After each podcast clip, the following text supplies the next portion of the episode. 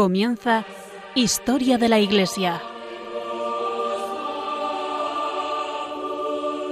Un programa dirigido por Alberto Bárcena.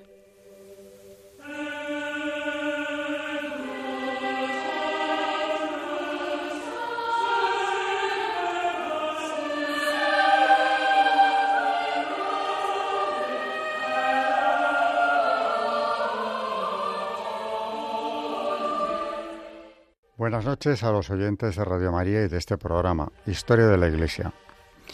Eh, buenas noches, María Ornedo. Buenas noches. Y buenas noches, Carmen Tour de Montes. Buenas noches.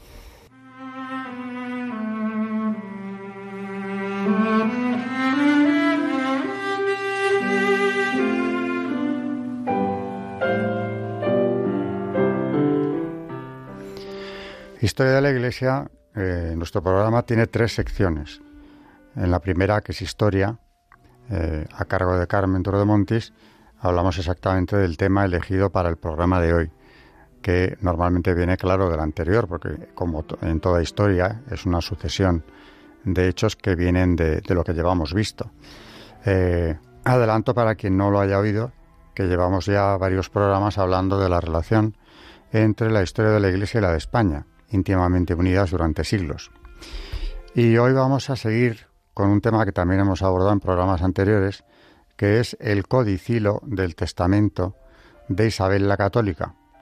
Hace bien poco le dedicamos eh, cierto espacio y la verdad es que viendo el interés que tiene, eh, vamos a seguir con él hoy. De eso se va a ocupar Carmen en la primera parte, en la primera sección.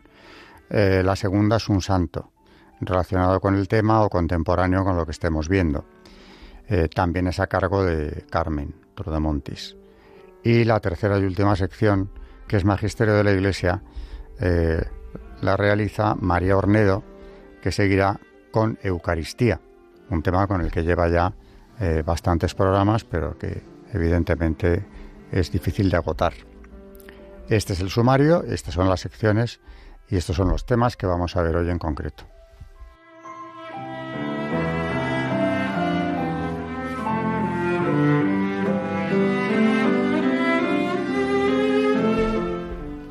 Eh, pues en cuanto al codicilo de Isabel la Católica, que lo redacta tres días antes de morir, eh, se ve que es algo apresurado, pero el testamento se le había quedado corto y ve la reina que ya se va a ir y que tiene muchas cosas importantes que decir aún.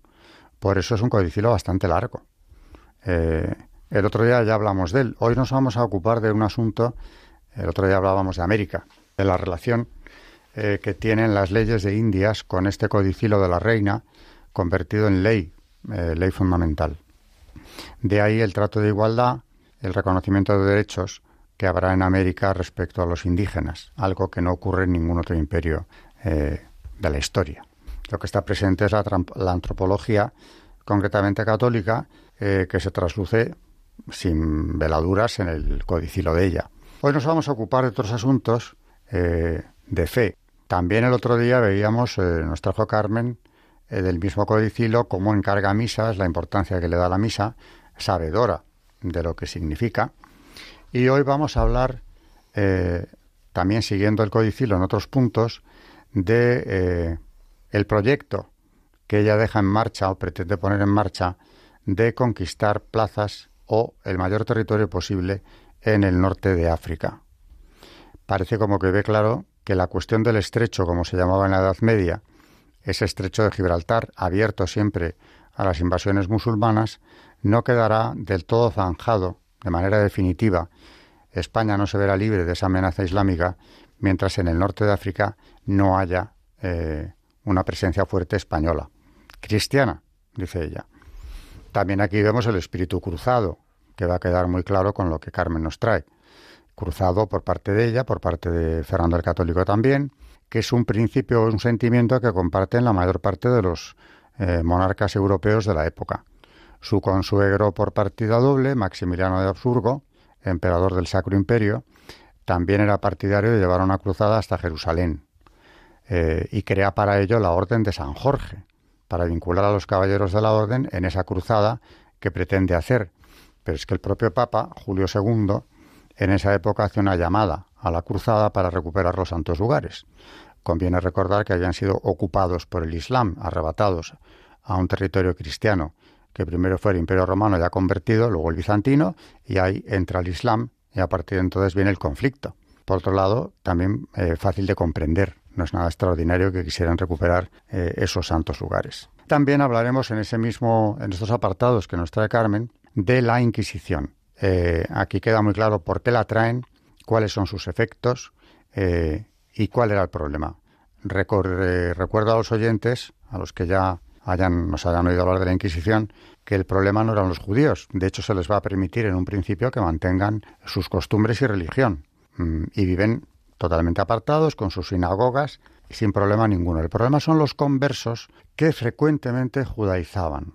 Este verbo significa volver a la fe judía eh, aparentando mantenerse en el cristianismo, con lo cual el sacrilegio era continuo, porque ellos van a misa, externamente son cristianos, católicos, pero luego practican el sabbat. Y eso es lo que ella encuentra intolerable, unido al hecho de que frecuentemente se denuncian y se encuentran profanaciones de la sagrada forma. Vamos con Inquisición, conquista de África, eh, con asuntos que han sido muy discutidos desde que la ignorancia por un lado, el relativismo por otro, se han ido adueñando el pensamiento europeo, pero que realmente si lo ponemos en contexto y, nos vamos en el tiempo, al tiempo de ella y los problemas que presentaba eh, en Europa la religión, los problemas sobre todo que presenta el Islam, eh, también el judaísmo, pues se entienden bastante mejor. Y es bueno que abordemos este tema por muy conflictivo que resulte. Esto no impide, por cierto, y es bueno insistir, que el Papa Francisco eh, esté apoyando la causa y haya hecho un llamamiento a los obispos españoles hace ya unos años para reactivarla. Y reactivada está. Veremos cuando, eh, si Dios quiere, la vemos en los altares. Adelante con el codicilo, Carmen, y luego comentaremos si tenemos tiempo.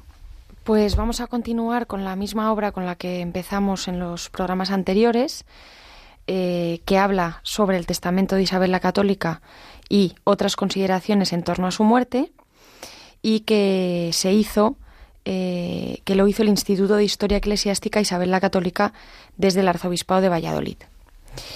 Así que continuando con esta obra, estamos ahora, como decía Alberto, después de haber hablado del tema de las Indias y del enorme interés que tenía la reina Isabel del buen trato hacia, hacia los indios, hoy vamos a ir con otros temas y vamos a comenzar por la recomendación a los príncipes, sus hijos, para la honra, protección y propagación de la fe católica, conquista de África, obediencia a los mandamientos de la Santa Madre Iglesia, favor a la Inquisición, etc. Y dice, el ruego e mando, dice la reina, a la dicha princesa mi hija, e al dicho príncipe su marido, que como católicos príncipes tengan mucho cuidado de las cosas de la honra de Dios y de su santa fe como vemos, y según todos los biógrafos de Isabel, que se apoyan en documentación abundante avalada por testimonios de tradición persistente, esta mujer fue persona de tan profunda religiosidad que va más allá de lo que exigiría el simple papel de reina católica. También Fernando era ferviente católico, bien formado en su conciencia, aunque no igualó el sentimiento de piedad profunda de su esposa. Aquí interviene Isabel como reina y como madre cristiana, el día, un tanto lejano de su proclamación, juró sobre los santos evangelios honrar, proteger, conservar y difundir la fe católica. Luego, como escribe un testigo ocular, Isabel se abrazó al pendón de Castilla y bajando del estrado entró por unos momentos en la cercana iglesia de San Miguel, en la que permaneció unos instantes en ferviente oración. Era desde luego toda una lección. Desea que su hija Juana sea ejemplo ante el pueblo del cumplimiento más exacto de sus deberes religiosos y que, junto con su esposo, respeten ambos todos y cada uno de los derechos eclesiásticos. Sabía que durante su azarosa estancia en Flandes, dentro de un ambiente disipado, había abandonado muchas de sus prácticas piadosas hasta llegar a no confesar ni comulgar en las fiestas más solemnes. Fray Tomás de Matienzo, enviado al lado de la princesa por doña Isabel, le había informado como su hija se mostraba recelosa, retraída, casi siempre con mal humor y hasta desabrida hasta con personas a las que debía mostrar respeto. el abandono en el que la tenía sumido su marido no era para menos. Quizá la princesa, viniendo a Castilla y siendo libre en sus reinos, se comportaría de modo más racional. La futura reina y su esposo deben procurar guardar, defender y exaltar la fe. Guardarla personalmente, practicándola como creyentes. Defenderla de los enemigos internos y externos y ensalzarla extendiéndola por todos sus dominios que cada día se iban ensanchando por las nuevas tierras de las Indias. No deben cesar en el empeño de la conquista de África y de pugnar por la fe contra los infieles. No ha de ser esta una conquista tan solo para obtener tierras, sino más almas para la cristiandad, hasta llegar, a través de tierras africanas, hasta la Santa Casa y lugar santo de Jerusalén. Conquistar para evangelizar. He ahí un ideal con frecuencia expresado y en repetidas ocasiones perseguido. En un sermón pronunciado en Roma ante el Papa y el consistorio de los cardenales, para celebrar la reconquista de Málaga, decía entre otras cosas el orador sagrado no penséis, padres, que una vez conquistada la ciudad de Granada, lo que con la ayuda divina están ya casi tocando con sus manos, el ánimo de luchar y de vencer en pro de la fe, impulsados como por divina inspiración, van a quedar estos reyes satisfechos. Saltarán a las arenas del África y, alentados por tantas gestas llevadas a cabo en nombre de Dios, quebrantarán la secta de Mahoma y seguirán extendiendo la doctrina de Jesucristo hasta llegar a la casa santa de Jerusalén. Esto viene de un sermón de don Pedro de Bosca y lo encontramos en un incunable, incunable impreso en Roma en 1487 en, en este archivo municipal de Málaga. También, de modo parecido, se expresaba el viajero alemán Munzer.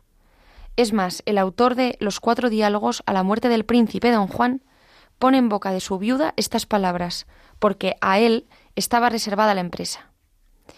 Dice, Regocíjate, África, que temblaste desde que conociste el nacimiento de este príncipe español.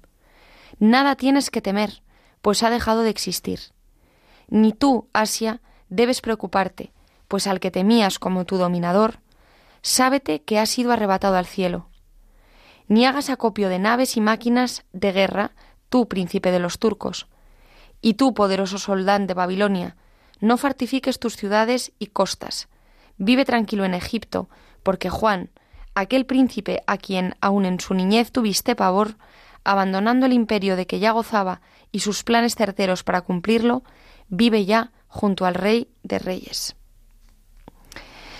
El mismo rey don Fernando se determinó tan pronto como le fue posible a secundar este mandato misional de su difunta esposa emprendió una campaña en el norte de África, en la que conquistaría algunas plazas clave como el Peñón de Vélez, el 23 de julio de 1508, Orán, el 17 de mayo de 1509, Bujía, el 5 de enero de 1510 y Trípoli, el 25 de julio de 1510. Recibió al mismo tiempo el vasallaje de los soberanos de Argel, Tremecén y Túnez. Del prestigioso del prestigio de este rey católico como defensor y sembrador de la cristiandad, tenemos un argumento en las famosas estancias de Rafael, en los palacios vaticanos. En un gran fresco de la estancia rafaelina del incendio de Borgo, Carlomagno y Fernando el Católico están parangonados en su grandeza, con una explicación de sus méritos en sendas leyendas. Dicen las leyendas, Carolus Magnus, en la primera, y Romane Ecclesiae ensis clipeusque, mientras en la segunda se lee Ferdinandus Rex Catholicus Christiani Imperi Propagator. En 1509, Fernando había aprendido y apercibido a las villas marítimas y puertos de Guipúzcoa y Vizcaya para que armasen 270 navíos e igualmente en Cantabria para este mismo fin de irrumpir en África. Es más, cuando el Papa Julio II se decidió a predicar una cruzada contra el turco en Pentecostés de 1509, Fernando se le ofrece para acompañarle en persona, con la potencia de los reinos de la reina de Castilla, mi fija y míos, para no volver a descansar, sino perseverar, hasta acabar en ella la vida. Esto lo, lo, podemos ver en las vivencias de Íñigo López de Loyola en la corte del rey católico y su reflejo en los ejercicios por Francisco de Borja Medina. Después de estas tentativas y las de Cisneros, al emperador le hubiera correspondido llevar a cabo esta labor conquistadora hasta su coronación en Jerusalén, pero la política de expansión miró más bien hacia las rutas del Océano Atlántico, porque las Indias acapararon todo el esfuerzo y todos los recursos para integrarlas en la cristiandad. Con la profundidad que le caracteriza, afirma el profesor Suárez Fernández que el mencionar a la Inquisición en su testamento puede resultar cosa extraña para la mentalidad actual, y más aún si se añade a esta la mención de ensalzar su labor como vigía de la fe y de las buenas costumbres. Resulta que el concepto de Inquisición española se encuentra, como ya hemos dicho también en algunos programas, influida por muchas leyendas deformantes, hasta presentar el famoso tribunal como una siniestra y excepcional institución. Nada más lejos de la realidad, dice Luis Suárez. No había en el siglo XVI ningún país que dejase de considerar la herejía o, para decirlo en términos modernos, la, desviación religiosa como un delito, el más grave que hombre alguno puede cometer. Las penas señaladas en todos los códigos eran las más duras.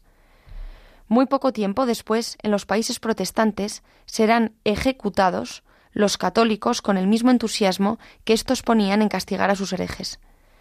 La cuestión estaba en decidir cuáles serían los tribunales competentes en esta materia.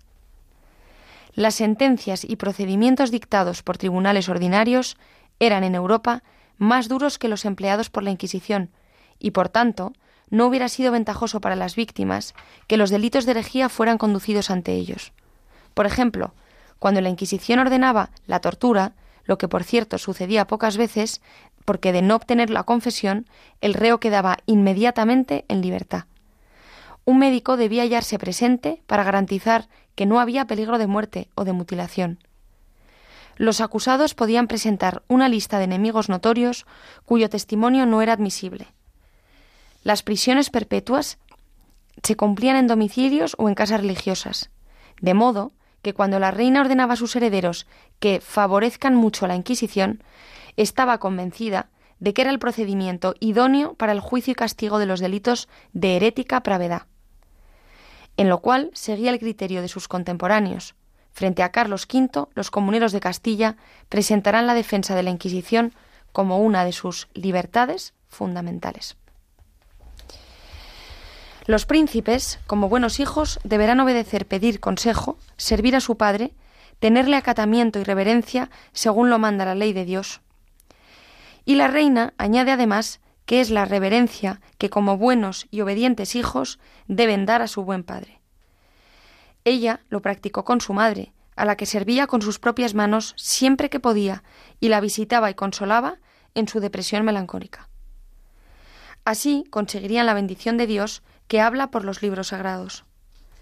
Hijo, en palabra y obra, honra a tu Padre, honra a tu Padre de todo corazón, y no olvides los dolores de tu madre. Acuérdate de que gracias a ellos naciste, y ¿cómo pagarás tú lo que ellos hicieron por ti? Y aquellos otros consejos que da el libro de los Proverbios. Escuchad, hijos, la instrucción de un padre, pues yo también fui un hijo para mi padre, tierno y único para mi madre, y él me enseñaba y me decía, retenga mis palabras tu corazón, guarda mis mandamientos y vivirás. La reina, la madre, espera que sus hijos sean consecuentes con la educación que han recibido e imiten los ejemplos que han visto en el hogar paterno, de tal manera que para todo lo que a su señoría, el rey, toca, parezca que yo no hago falta y que soy viva. Es todo un recurso y una admirable valoración del poderío moral que una madre ejerce sobre sus hijos. Cuando una madre ruega, no hay corazón de hijo, por duro que sea, que se resista al ruego. Pero es que además, don Fernando es un príncipe excelente, lleno de virtudes, trabajador para la paz y la conservación de sus reinos. Aquellos que tan enajenados estaban al tiempo que yo en ellos sucedí, he de reducir estos reinos a buen regimiento y gobernación, e justicia, segundo que hoy, por la gracia de Dios están. Palabras estas que suenan a relación histórica, recuerdo nostálgico, una advertencia amable y una gozosa contratación de una muy feliz realidad. Lo confirmará más tarde Lucio Marineo Sículo, que dice, lo cual sin duda procedía de estar ellos, los reyes católicos, siempre bien armados y proveídos de todas virtudes y alumbrados del Espíritu y gracia de Dios, con el favor del cual ninguna cosa hacían que no fuese honesta y virtuosa, y con esto vencían todos los adversos casos que suelen acontecer a los mortales y que parecen inevitables a toda humana prudencia. Bien, eh, realmente es un, un documento más que refleja el ambiente de esa casa. Y claro, entendiendo cómo fueron educados, aunque doña Juana, por su enfermedad también, eh, fuera verdaderamente un quebradero de cabeza para su madre y fuente de disgustos eh, permanente en los últimos años, sobre todo, eh, pasó a la dinastía. y así llevamos viendo en varios programas cómo a partir de Carlos I, que declara la guerra a la herejía, los reyes de España la van a combatir durante toda la dinastía de los Habsburgo, hasta que ya en el siglo XVII, con la paz de Westfalia, que es una victoria protestante, tuvieron que abandonar esta causa porque el, incluso el imperio puso las armas. Pero durante todo el siglo XVI eh, y buena parte del XVII, si la herejía no se extiende a más territorios europeos, el límite que fija la propagación de la herejía es aquel que queda fijado por las victorias del ejército español. Donde no tuvieron que retirarse, donde pudieron defender el territorio, la herejía no pudo entrar donde tuvieron que retirarse, a veces sí, a veces no, pero habían contenido eh, el furor de la herejía de los heresiarcas, pues desde Lutero hasta 1648. Y ese es un cambio en la historia de Europa eh, que, claro, podríamos especular qué consecuencias tuvo el papel de España. Desde luego decisivas, consecuencias decisivas para la Iglesia católica, que podía haber llegado a desaparecer o quedar reducida a territorios muy, muy concretos. Eh, y esto es lo que, en buena medida, ha fomentado la leyenda negra antiespañola. Eh, no solamente la ambición de las potencias marítimas, Inglaterra, Holanda especialmente, ¿no? sino también ese haberse encontrado con España como el freno a la expansión de sus ideas, de sus herejías, los que las habían profesado, durante dos siglos seguidos, con consecuencias para la fe determinantes que hoy en día pues no son fáciles de valorar, pero podríamos hacer una valoración a poco que estudiemos en qué territorio se detuvo y hasta dónde llegó la expansión de este mal. Mientras España además frenaba al Islam, tanto en la frontera del imperio como en el Mediterráneo, como en cualquier territorio de los que ella tenía, o incluso del imperio alemán, que estuvo eh, en la práctica bajo la protección española en ese aspecto. Bueno, pues el origen de toda esta eh, lucha infatigable de la dinastía en defensa de la fe católica lo vemos aquí, cuando nos remontamos a la casa de los reyes católicos, al ambiente en el que se educaron sus hijos y que pasó posteriormente también a sus nietos. Pasamos ya a la siguiente sección, que va a ser la de el santo del día, después de unos segundos.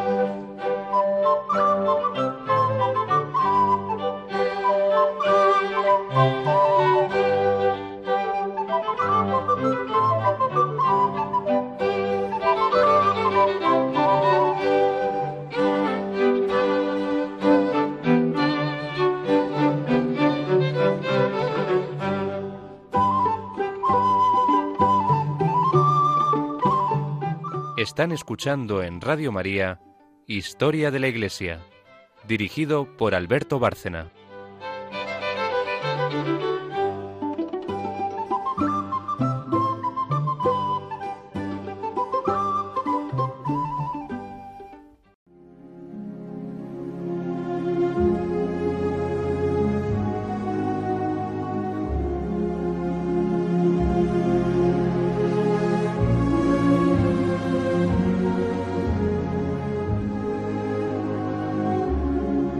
Santos en la historia de la Iglesia.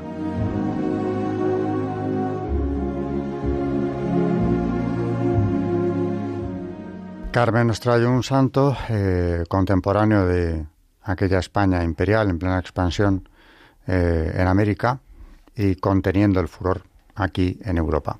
Un santo español, por cierto, eh, que claro, cuando yo pido por España invoco a todos los santos y mártires que España ha dado a la Iglesia. Cuando pido por España y cuando pido por la Iglesia. Ahí los tenemos, como defensores, como abogados nuestros. Eh, adelante, Carmen, con él, cuando quieras.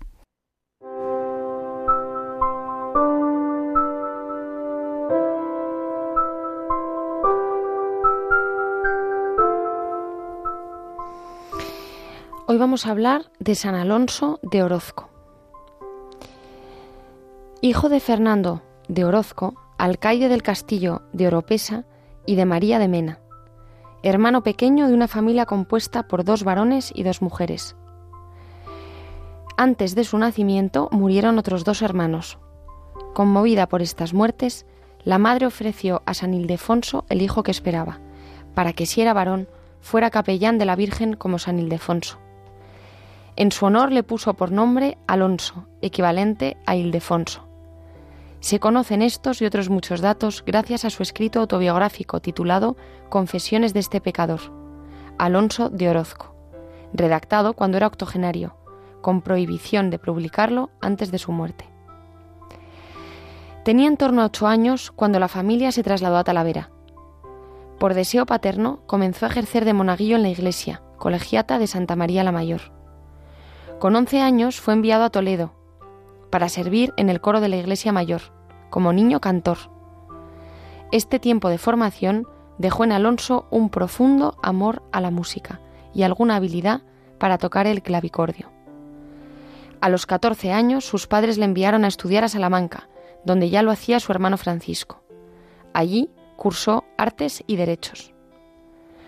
Por el impacto de la predicación del agustino Tomás de Villanueva, y el elevado fervor religioso de la juventud salmantina, Alonso vivió en los años de estudiante una profunda experiencia espiritual. Al comunicarle a su hermano Francisco el propósito de abrazar la vida religiosa agustiniana, Alonso quiso acompañarle. Juntos entraron en el noviciado del convento de San Agustín, conocido por su observancia como de los santos. Se trata del convento probablemente más significativo de la historia de la Orden de San Agustín, por la calidad humana, intelectual y espiritual de sus moradores. Tres santos canonizados, San Juan de Sahagún, Santo Tomás de Villanueva y San Alonso de Orozco, fueron conventuales, así como otros muchos que también murieron con fama de santidad. El convento agustiniano de San Agustín formaba parte de la reformada provincia de Castilla. Era un señalado exponente de la situación espiritual vivida por las órdenes religiosas a raíz de la reforma iniciada por el cardenal Cisneros en tiempos de Isabel la Católica. Una renovación que afectaba no solo a las órdenes religiosas, sino a toda la vida de la Iglesia. Resultado de este esfuerzo fue una jerarquía renovada, que acabó con las corruptelas de los periodos anteriores, y que anticipó en España los beneficios del reformismo católico, presente a partir del Concilio de Trento. España vivió un auténtico siglo de oro en el orden cultural y religioso, aunque fuera el precio de un notable aislamiento político e ideológico frente a las corrientes de los restantes países europeos. A partir de los reyes católicos, la unidad religiosa constituyó una base irrenunciable de la unidad política de España, siendo defendida de cualquier contaminación o amenaza por medio del Tribunal de la Inquisición. En 1517, cinco años antes de la entrada de Orozco en la vida religiosa, comenzó en España el reinado de Carlos V y nacía en Alemania el movimiento protestante de la mano del agustino Martín Lutero. Rigorismo ascético, estudio de la Biblia y uso de la lengua vulgar fueron elementos comunes en la experiencia de Lutero y Orozco, que llevaron al monje alemán a la rebelión, mientras que florecieron en Orozco y en España en espléndidos frutos de santidad. Alonso se formó como religioso y realizó los estudios eclesiásticos en el convento de San Agustín, con profesores de la orden, y recibiendo una excelente formación bíblica. Como afirmó el padre Márquez, biógrafo del santo, su vida fue parca en el sustento, reformada en el vestido, corta en el sueño y larga en asperezas y rigores. Siempre duró en este tesón. Toda su vida fue un perpetuo noviciado. Su hermano Francisco enfermó y murió durante el noviciado, produciéndole un profundo pesar. También se sabe por sus confesiones que sufrió ese año tentaciones de abandono por la dureza de la vida abrazada y el deseo de amor humano, superadas a medida en que interiorizó su vocación a la vida religiosa, bajo la suave guía de su santo maestro, el venerable Luis de Montoya. Compañeros de formación y estudios fueron varios misioneros de las primeras barcadas de agustinos que fueron a América, algunos de ellos enviados por Santo Tomás de Villanueva. Destacan las figuras de los obispos Agustín de Coruña y Luis López de Solís, o el apóstol de Michoacán, Juan Bautista Moya, solo por citar algunos de cuyas causas de beatificación han sido introducidas ante la Congregación para las Causas de los Santos por su labor ejemplar en la evangelización de América. Con la ordenación sacerdotal en 1527 concluyó el periodo de formación de Orozco, pasando a ocupar un lugar central el resto de su vida, la celebración diaria de la Eucaristía, junto con la recepción previa del sacramento de la reconciliación. Solo en esos momentos del día se vio libre de los escrúpulos que le atormentaron durante 30 años, una dura experiencia que le sirvió para madurar en la comprensión de los penitentes afectados por este mal. A partir de la ordenación, su vida conocerá dos etapas diferenciadas. La primera parte, estrictamente conventual, debiendo ejercer pronto el servicio de la autoridad en varias comunidades de la orden e iniciando su actividad como escritor. La segunda arranca de su designación por Carlos V como predicador real, el 13 de marzo de 1554. Esta segunda fase estuvo centrada en la predicación y el ministerio pastoral, principalmente al servicio de la corte, y compaginándolo con la publicación de libros espirituales y la atención a los pobres. En sus primeros destinos como sacerdote, realizó en diversos conventos las actividades pastorales propias de la orden, sobre todo la administración de sacramentos. Durante esta primera etapa, Orozco fue miembro de las comunidades de Aro, Arenas de San Pedro, Medina del Campo, y donde padeció, por cierto, una grave enfermedad. También fue prior de Soria y prior de Medina del Campo. En septiembre de 1541 participó en una junta convocada por el prior general Girolamo Seripando, que decidió la unión de las provincias de Castilla y Andalucía en la provincia de España de la Observancia elegido prior de Sevilla y definidor provincial de la provincia, entonces o en el capítulo sucesivo, fue nombrado también visitador de Andalucía, una de las tres zonas en que fue organizada la provincia, que contaba con once conventos masculinos y uno en Canarias, más otros cinco de monjas contemplativas. Al concluir este periodo, solicitó ir como misionero a América. Le fue concedido en 1548, zarpando al año siguiente le movía el deseo de entregar la propia vida por la evangelización, asumiendo incluso el martirio. Pero no pudo cumplir su deseo, pues una recurrente y paralizante enfermedad artrítica, ya experimentada precedentemente, le impidió pasar de Canarias. A su regreso, residió en Montilla y Valladolid, donde fue prior del convento de San Agustín. Fue entonces confesor de la princesa regente Doña Juana, infanta de Castilla y princesa de Portugal es probable que ella interviniera en el nombramiento de Orozco como predicador real. Aún será reelegido como prior de Valladolid y presidirá, en su condición de consejero provincial, el capítulo provincial celebrado en Dueñas, en que el joven y fogoso Fray Luis de León tuvo una encendida oración introductoria, denunciando falta de disciplina en la provincia que el propio Orozco desmentirá, por exagerada, en su relación al prior general. En el ejercicio de la predicación, Orozco se distinguió por la utilización de la Biblia, bien conocida por su formación salmantina y por un estilo sencillo, afectivo e intimista. No hay que olvidar que para una población mayoritariamente analfabeta, el púlpito era la única tribuna de formación religiosa. Cañizares considera a Orozco como uno de los artífices de la renovación del ministerio eclesial de la predicación, acaecida en la primera mitad del siglo XVI. Varias obras de Orozco se encaminan a enseñar cómo realizar el ministerio de la predicación. El predicador debe enseñar, deleitar y mover. En su predicación y en sus escritos subraya elementos negados o minusvalorados por el protestantismo, a pesar de tener en común con este movimiento el uso de la lengua vernácula y sobre todo la valoración de la Biblia, convertida en base de la predicación y utilizada profusamente en los escritos.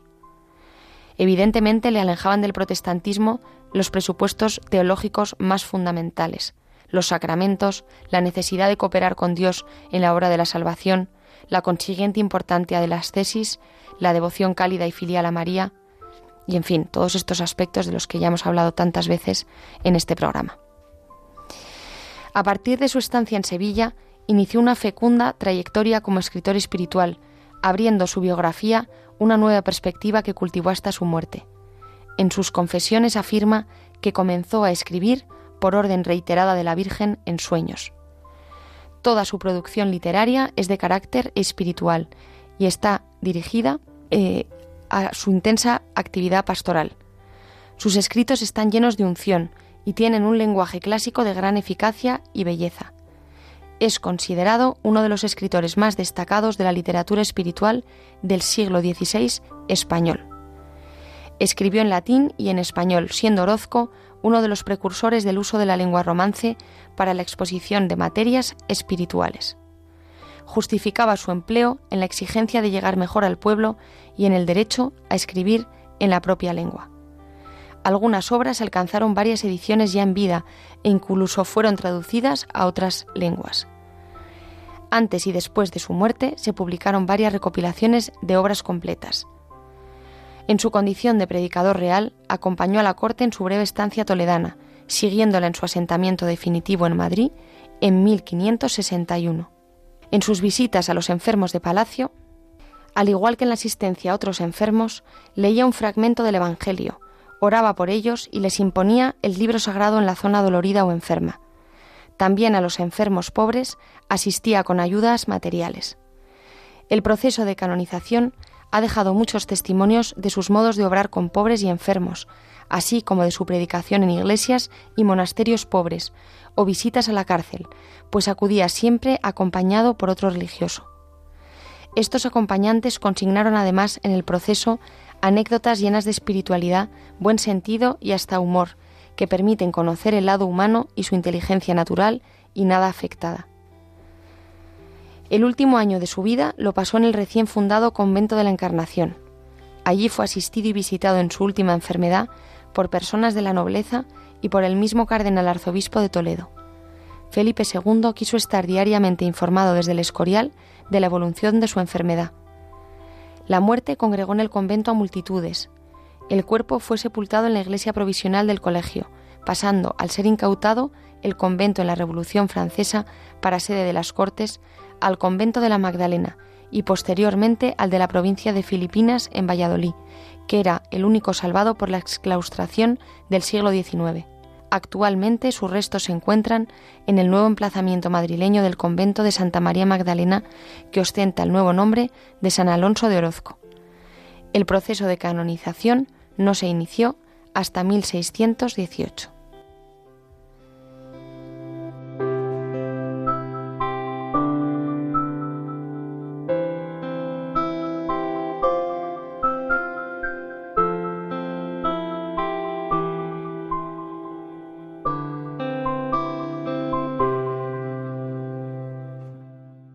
Bueno, eh, con este santo vemos los efectos mm, prodigiosos de la verdadera reforma, la reforma católica que se realizó en España precisamente en el tiempo de los reyes católicos, eh, cuyo exponente más conocido y digno de estudio es precisamente el cardenal Cisneros.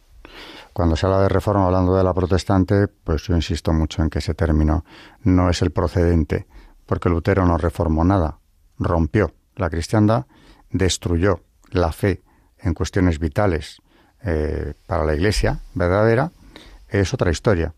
Reforma, la que hubo en España con los reyes católicos, que dio frutos como el santo que nos ha traído Carmen hoy. Eh, dicho lo cual, enseguida pasamos al magisterio, que recuerdo a nuestros oyentes, eh, nos lo trae María Ornedo.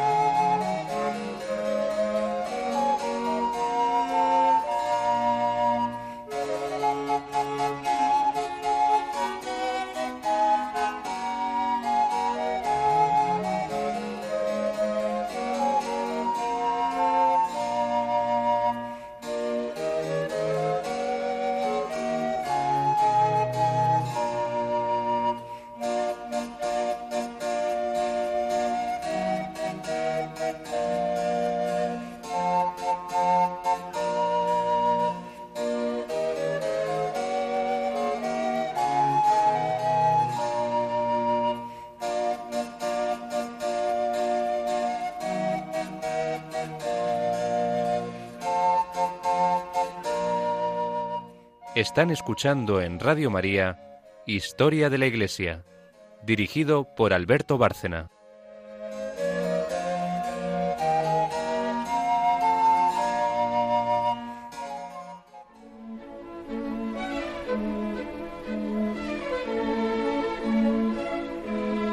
El Magisterio de la Iglesia.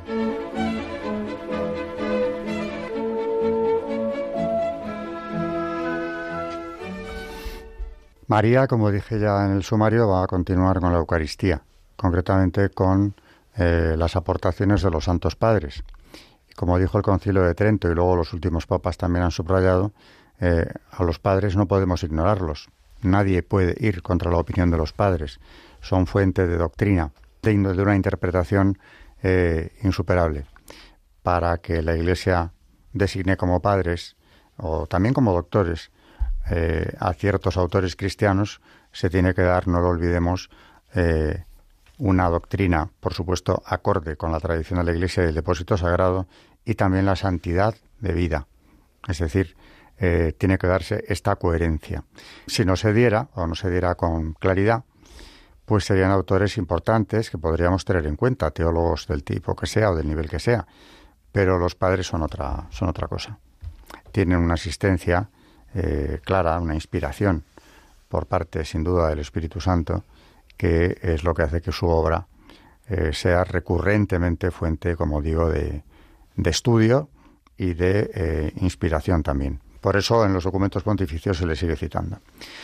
María nos va a traer hoy el Misterio Eucarístico, que es un, un, tratado sobre la Eucaristía del Padre Salles, que ha utilizado ya en varios programas anteriores, pero que verdaderamente es un tesoro porque eh, recoge la tradición de los padres. Uno de los últimos padres que habíamos visto era Ambrosio. Vamos a empezar hoy con Agustín. Vamos a recordar eh, la noción de sacramento en Agustín, que es un signo que al mismo tiempo encierra otra cosa, la gracia. En la Eucaristía, la consagración del pan y del vino hace de estos una res sacra, un signo que encierra a su vez el cuerpo y la sangre de Cristo. Este pan que veis en el altar, santificado por la palabra de Dios, es el cuerpo de Cristo. Ese cáliz, o más bien lo que contiene ese cáliz, santificado por la palabra de Dios, es la sangre de Cristo.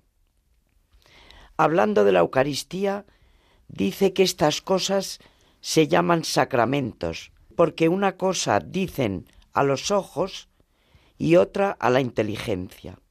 En efecto, para Agustín, una cosa es lo que se ve en la Eucaristía y otra lo que es. ¿Qué veis, pues? Pan y un cáliz de lo cual salen fiadores vuestros mismos ojos. Empero, para ilustración de vuestra fe, os decimos que este pan es el cuerpo de Cristo y el cáliz su misma sangre. Esta presencia tiene lugar por la santificación de la palabra de Dios, que se pronuncia sobre el pan y el vino. El pan que recibe la bendición se hace cuerpo de Cristo. Es algo que tiene lugar por la operación invisible del Espíritu Santo. Esta doctrina, tan claramente afirmada por Agustín, la presupone constantemente. Así, a propósito del Salmo 98, adorad el escabel de sus pies, porque es santo. Y recordando que Dios llama a la tierra escabel de sus pies, Isaías 66.1, se pregunta Agustín cómo se puede adorar la tierra y encuentra la solución recordando que Cristo es la tierra, es decir, la carne nacida de María, porque tomó de la tierra tierra y de la carne de María tomó carne, porque en esa misma carne anduvo abajo, y esa misma carne os dio a comer para la salvación. Y ninguno come esa carne sin que antes la adore. Se ha encontrado el modo como se adore ese escabel de los pies del Señor. Y no sólo no pequemos adorando, sino que pequemos no adorando. Otro tanto ocurre con la explicación de las palabras del salmista. Y era llevado en sus manos. Salmo 33. Agustín no comprende cómo un hombre puede llevarse en sus propias manos, y lo entiende en cuanto que Cristo mismo llevó en sus manos su cuerpo, en la consagración del pan y del vino Asimismo, a propósito de la comunión de los impíos, dice que comen la carne y la sangre de Cristo, pero no reciben el fruto. La inmanencia de Cristo en ellos y de ellos en Cristo. ¿Acaso Judas, el que traicionó al Maestro vendiéndolo, permaneció en Cristo y fue merecedor de que Cristo permaneciera en él cuando le recibió en el sacramento, como los demás discípulos de la misma mano del Señor? ¿Acaso permanecen en Cristo y acaso permanece Cristo en aquellos que le reciben con un corazón fingido y con los que después de haberle recibido apostatan de él? Dice Agustín que los que reciben indignamente el cuerpo de Cristo mueren precisamente por haberle recibido. En el caso de Judas, lo que comió fue veneno para él. Todos reciben pues al Señor, pero unos lo reciben para su salvación y otros para su condenación. Todos estos textos prueban la persistencia de la doctrina de Agustín sobre la presencia del cuerpo y la sangre de Cristo. Un texto controvertido es aquel en el que Agustín dice que Cristo entregó a sus discípulos la figura de su cuerpo y sangre. Ahora bien, dice Barey, no podemos olvidar la noción de sacramento en, Agustín. Para él no existe nunca un mero signo, vacío de realidad. Si tenemos en cuenta lo dicho por él del signo que se ve y del contenido invisible que la inteligencia, iluminada por la fe, capta en la Eucaristía, comprenderemos que llamar a la Eucaristía figura de su cuerpo y sangre es llamar la figura que contiene su cuerpo y sangre. También se alude a veces a que Agustín habla de manducación espiritual a propósito de la Eucaristía. Comed espiritualmente el pan celestial, pero se entiende que aquí espiritualmente quiere decir dignamente, con una conciencia pura, y no como Judas, del que acaba de hablar en este mismo texto. Cuando dice que el comulgante es el que manducat incorde, non qui permit dente, hemos de entenderlo en este contexto. Está hablando aquí de los padres del desierto, que comieron el maná y bebieron de la roca, pero espiritualmente recibían lo mismo que nosotros, ya que la roca que les acompañaba era Cristo. Y luego especifica, la roca era el símbolo de Cristo. El verdadero Cristo está en el verbo y en la carne, pan del cielo que baja para que el que lo coma no muera. Bueno, la verdad es que eh, poco se puede comentar porque son afirmaciones categóricas muy bien argumentadas. Aquí no hay nada oscuro eh, que tengamos que desentrañar para cualquier católico que tenga una formación básica, pero nos refuerza, evidentemente, y nos hace pensar sobre ese gran misterio de la Eucaristía, como dice el propio título del libro, ¿no? Ese milagro que ocurre diariamente en el mundo entero desde, desde que Cristo instituye el sacramento, afortunadamente hasta hoy. Eh, ¿Qué hubiera sido el mundo sin Eucaristía? Es una pregunta que nos podemos hacer.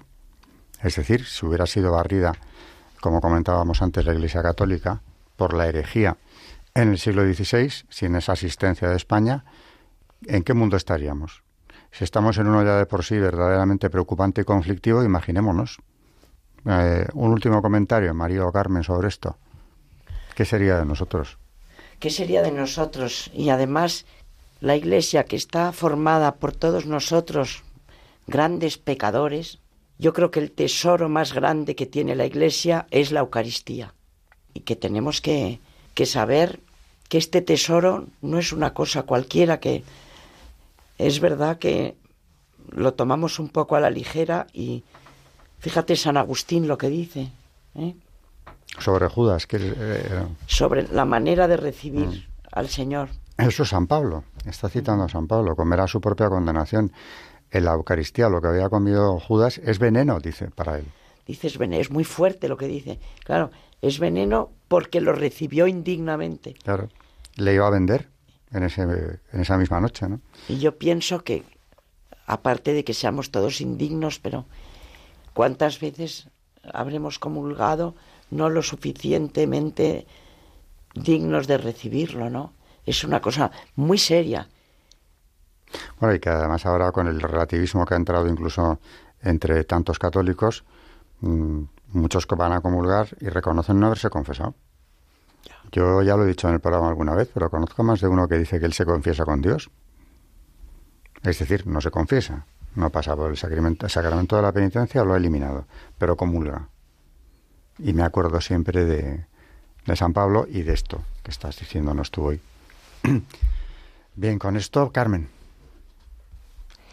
Bueno, pues yo hilando con, con todo lo que hemos hablado hoy, que bueno, me hubiera gustado también comentar, que ya si no en el próximo programa, eh, pues por ejemplo, mm, eh, todo el tema de Isabel la Católica y del respeto hacia los padres y todo lo que hemos estado hablando, ¿no? Pues bueno, eh, uniéndolo con el tema de la Eucaristía, pues que realmente lo que quería Isabel la Católica era precisamente la buena formación primero de, de su familia propia, hay que ver cómo habla su hija también y cómo le explica la importancia de todo, de todo este sacramento, porque también habla de esto. Y, la importancia que le daba a que realmente la conquista de, de, nuevos territorios era una conquista espiritual y también todo lo que hemos visto de, de, cómo se ocupó de que se formaran enviando allí a importantísimos frailes, eh, se ocupó muchísimo de que esta formación estuviera bien hecha, porque se daba cuenta de lo importante que era eh, recibir bien al Señor y para eso, claro, tiene que haber una buena formación evangelizadora. Y no hacemos más que ver desde todos los programas anteriores y este, pues cómo le importa a ella que, haya una buenísima formación, primero de sus familiares y luego, por supuesto, de, todos los, eh, los territorios que, que se conquistaron, que se evangelizaron la inmensa responsabilidad de los padres en mm. cuanto a la salvación del alma de sus hijos que viene ya desde la primera formación. Por eso ella, como tú dices, tenía esta preocupación de que en su casa, desde luego los suyos, tuvieran una formación eh, lo más perfecta posible, valorasen exactamente estos misterios de fe, porque es ayudarles a hacer el camino de la salvación. Y eso es algo que no basta contarlos a este mundo, ¿no? Hay que ayudarles sobre todo a lo principal, a lo que han venido, que es entrar en la vida de Dios. Con esto ya nos despedimos, enseguida lo vamos a hacer, eh, pero ya el tema del magisterio ha terminado por hoy.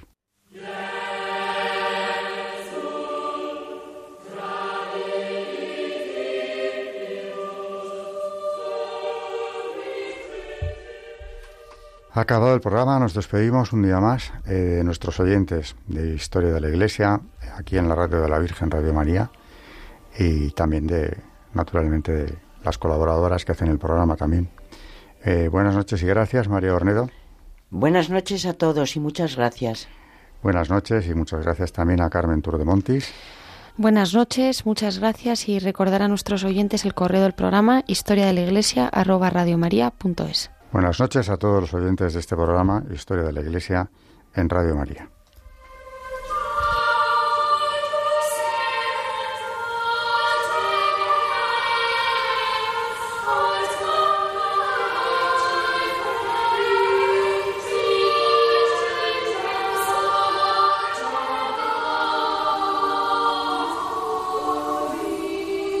Han escuchado Historia de la Iglesia un espacio dirigido por Alberto Bárcena.